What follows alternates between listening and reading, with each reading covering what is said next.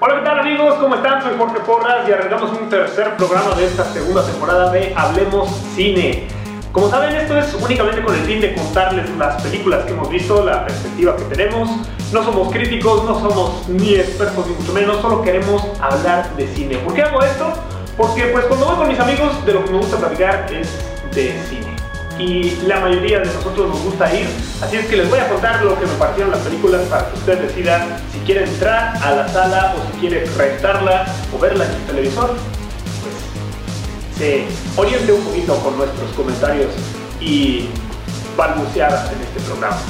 Hoy vamos a hablar de cinco películas, algunas que están en cartelera y algunas que es un poco más difícil encontrarlas, pero bueno, hoy platicaremos acerca de The Disaster Artist en Artista del Desastre, A Wrinkle in Time, un viaje en el tiempo, Lady Macbeth, Dunkirk y The Darkest Hour. ¿Qué les parece si empezamos a platicar acerca de The Disaster Artist? El artista del desastre, James Franco, produce, dirige y protagoniza al lado de su hermano Dave Franco la película biográfica sobre Tony Wiseau, el autor de la película The Room para los que han escuchado Room, sabrán que esta es una película casi de culto y mucha gente la, alaba porque es tremendamente mala. Es catalogada como una de las peores películas de la historia. The Room fue producida por ahí desde 2003 y es una película que hicieron dos chavos con el dinero que quién sabe de dónde lo sacaron y lograron hacer su película porque ellos no podían entrar en la industria de Hollywood. La historia va de eso, de dos actores novatos que quieren encontrar un buen trabajo en Hollywood, un buen trabajo de actuación y no lo logran, desesperados y por no tener trabajo y decididos a lograr sus sueños, se deciden a hacer su propia película.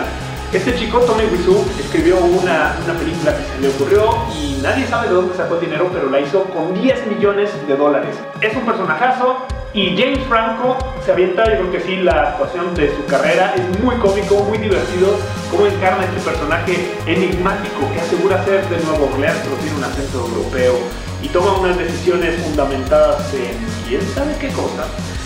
Eh, logran, logran, una interpretación bastante divertida, es muy relajada, es parte de una sátira a esta perfección que se busca en el arte del cine y, y de esta aspiración que todo el mundo tiene por lograr sus sueños, ¿no? Por aspirar a hacer lo que realmente quieres hacer en la vida. Este tema, este tema de la ilusión por, lograr tus objetivos también contrasta en la película porque te cuestiona, ¿no? ¿Qué tanto vale la pena seguir tus sueños si no estás seguro del talento que tienes? James Franco imita bien gracioso el, acento de este personaje y finalmente la historia detrás de cómo se logró hacer The Disaster Artist es que Tommy Wiseau aseguraba que solamente dos actores podían interpretarlo Johnny Depp o James Franco. James Franco, al ser un fanático de The Room, se acerca a Tommy Wiseau y bueno, hace algo muy similar a lo que hizo este, pues la escribe, la produce, la dirige y aseguran que en el set Franco también seguía con el personaje de Tommy Wiseau. Imagínense dirigiendo con un personaje que es súper incómodo y que casi nadie le simpatiza. Pues seguramente fue una experiencia divertida para Seth Rogers y para Zac Efron y una lluvia de estrellas que salen por ahí también con los hermanos Franco. Se estrenó el año pasado en South by Southwest en Austin, recibió varias ovaciones y eh, bueno, pues finalmente The Disaster Artist tuvo, tuvo, algunas nominaciones en la temporada de premios. James Franco no estuvo nominado a los Oscars y mucha gente aseguraba que él merecía estar en la categoría, pero pues, no estuvo al final. Es una película palomera, habiéndose el artista del desastre, si les queda en muy pocos cines. Si lo ven por ahí y quieren divertirse, yo le doy un 7 de 10. Ahora vamos a uno de los estrenos más pesados y billetudos que están en cartelera, A Wrinkle in Time, una arruga en el tiempo, como debería de llamarse, ¿no? ¿Por qué le pusieron un viaje en el tiempo? Un viaje en el tiempo, nombres tan genéricos, sé que quieren vender con el nombre en español, pero una arruga en el tiempo, ¿por qué no?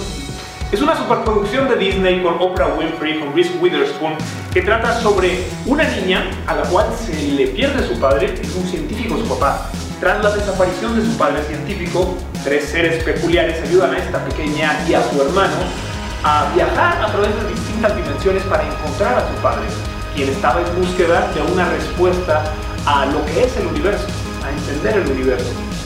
Es una película fantástica en donde Disney se aleja un poco del esquema de las princesas, pero eh, retoma la, tradicional creación de universos y la creación de mundos ahora en, en acción viva o real life action con Oprah Winfrey vistiendo cosas súper locas y estafalarias, pero es una delicia verla en pantalla. Actúa muy padre, a mí me gusta mucho también Reese Witherspoon. Termina siendo una película de Disney que va a gustar mucho a los niños pequeños. A los grandes quizá nos decepciona un poco porque es una película tan ambiciosa que se va a muchos universos y muchas fantasías y realidades paralelas y al final ya no saben cómo resolverla y de dos patadas se arreglan todo.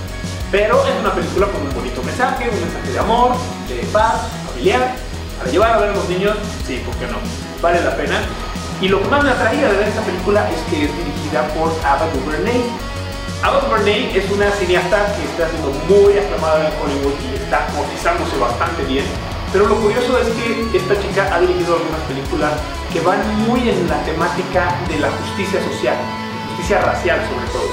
En el 2014 estuvo nominada con la película de Selma, que estuvo nominada esta película a Mejor Producción a los Oscars. En el 2016 me parece que su documental también estuvo nominado, el de 13, que habla sobre la treceava enmienda de Estados Unidos que al parecer no ha erradicado la esclavitud. Tiene temas muy fuertes y ahora Disney le confió este proyecto que ella lo traduce en un, tema muy bonito, con una adaptación de una novela y pues muchísimo dinero, sin duda es, es una delicia visual, ¿no? estos universos, estos vestuarios, estos seres fantásticos, pero se me hizo un poquito muy ambiciosa, la historia es que les faltó resolverla bien. Si quieren llevar a sus chamacos, llévenlos y aguántenla, porque ellos van a divertir y tiene un bonito mensaje para toda la familia. De una película familiar, bonita y sencilla, nos vamos a una película que es para adultos nada más, pero como me gustó, Lady Macbeth. Si ven por ahí Lady Macbeth, láncense. Ojo, no es Lady Bird. Lady Bird fue la nominada. Lady Macbeth no estuvo nominada ni mucho menos, pero es una película que está basada en la Inglaterra del siglo XIX y trata sobre una chica que fue casada a la fuerza eh, a un terrateniente y ese terrateniente no la quiere, así es que ella decide tener un amorío con uno de los criados, uno de los trabajadores. La ambición de esta chica la lleva a cometer algunos delitos y su deseo de poder se empieza a poner muy, muy heavy, muy fuerte, incandescente. Lady Macbeth es una película sencilla, cortita, una hora y media, solo con una locación prácticamente, es un ensayo de cine una fotografía equilibrada, así totalmente simétrica, que a veces hasta incomoda, que te va presentando a esta chica que sufre del machismo extremo de la Inglaterra feudal, pero tiene una liberación bastante loca. Si a usted no le agrada ver escenas fuertes de asesinatos, de, cosas crudas, creo que a nadie nos debería agradar ver esas cosas, ¿verdad? No sé por qué a la gente le gusta ver eso. Pero en el cine, a quienes disfrutamos de una buena historia con sucesos que van cambiando de la trama y avanzando muy rápidamente, cosas inesperadas y un personaje que tiene un arco de cambio muy, muy marcado. Les súper recomiendo Lady Macbeth, vayan a verla. Les digo cortita, una cacho. Es eh, basada en una ópera también del siglo XIX. Ya se han hecho algunos remakes, pero esta versión que está ahorita en cartelera, o que seguramente va a salir de cartelera muy pronto, la ven, veanla por favor. Lady Macbeth. Yo sí le voy a dar un 9 de 10 pero ojo, no es para toda la familia. Para la familia rica, para los adultos y, los papás, Lady Macbeth, hay sexualidad explícita, hay violencia y todas esas cosas. Le doy un 9 de 10. Si les late este tipo de cine, Lady Macbeth. Ahora quiero hablar de dos películas que tratan sobre el mismo tema histórico, el mismo contexto histórico. Una de ellas ya no está en cartelera, pero estuvo también nominada. Dunkirk y The Darkest Hour. Las horas más oscuras y Dunkirk. Ambas películas tratan sobre el tema de eh, la batalla de Dunkirk en la Segunda Guerra Mundial. Dunkirk es una película de Nolan que estuvo muy, muy eh, aclamada por la crítica. Hay quienes dicen que es la mejor película de Nolan. Y como trata únicamente sobre este tema, es una historia sencilla de la cual ya conocemos el final, pero es muy cinematográfica, con muy poco diálogo, hay distintos personajes principales, no hay un protagónico, y en historias pequeñitas te van armando esta, esta película con una fotografía impecable, un sonido ambiental muy, muy envolvente y tensionante. Eh, la edición está muy agradable. Dunkirk, más que una gran película, a mí se me hace una gran experiencia. Si pueden irla a ver en el cine, vean en el cine o en la tele con sus audífonos para que nadie los interrumpa, se metan en esta sensación. Más que la historia es eso, la sensación de estar atrapados en un lugar que puede ser rescatados eh, estos, estos soldados, ya sea en la tierra o en el mar. Sientes la, impotencia, ¿no? Sientes la desesperación, lo logran muy bien.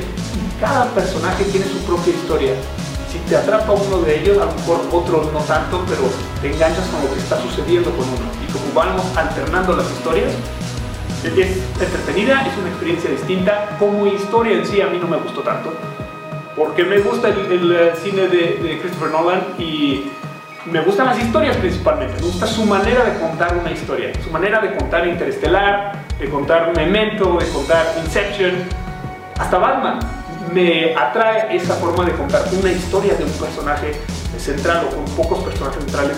Aquí es distinto porque es un hecho histórico, algo que se le aplaude a Nolan, ¿no? Se aventó a un hecho histórico, salió de su zona de confort, que es mucho la fantasía y las eh, situaciones, ciudades, contextos imaginarios.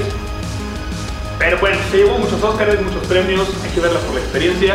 A mi amigo Alex dice que a él sí le gustó y que para él es de las mejores. Pero está muy ¿no? Pero finalmente ahí está. En comparativo quiero checarla con eh, The Darkest Tower. Quiero hacer un comparativo con The, Dunkirk con The Darkest Tower. ¿Por qué? No tiene nada que ver una con otra, salvo el tema que tratan. The Darkest Tower trata sobre la toma de poder de Churchill cuando, cuando es nombrado primer ministro por primera vez en torno a la Segunda Guerra Mundial y uno de los conflictos clave que tiene que resolver es la batalla de Dunkirk. Entonces, si ven las dos películas, una de la otra, van a comparar lo que está pasando tanto con los soldados en tierra y en mar, como con los eh, políticos los diplomáticos que intentan resolver esta situación desde fuera. A diferencia de Dunkirk, The Darkest Tower es una película sobre un personaje que no termina de ser biográfica porque es sobre un pedacito de tiempo muy pequeño, pero está muy bien contada, una edición padrísima que mezcla encuadres hasta fantásticos de planos detalles de Churchill y planos detalles de, las máquinas de escribir y tiene un ritmo muy agradable. Por supuesto, la actuación es lo mejor de, esta película, de Dark Tower. Gary Oldman se avienta el papel de su vida, más allá de, de encarnar el personaje de Churchill, los detalles, la manera en la que agarra el cigarro, la manera en la que discute con su esposa, en la que divagan los ojos cuando está tomando una decisión, es fenomenal. Esa sí es una de las mejores actuaciones que he visto en mi vida, ¿verdad? Sí, está bastante chida. Chequen The Darkest Tower, sigue en cartelera. Eh, a diferencia también de, de, Dunkirk, aunque el personaje es uno, central, y es hasta sonso, ¿eh? o sea, no es sonso, Churchill es un gran personaje, pero es Imagínense un viejito que balbucea, que se la pasa enojado, que se pasa haciendo corajes, que nadie lo quiere. No es atractivo a simple vista, pero en esta película lo logran hacer sumamente interesante, sumamente eh, admirable.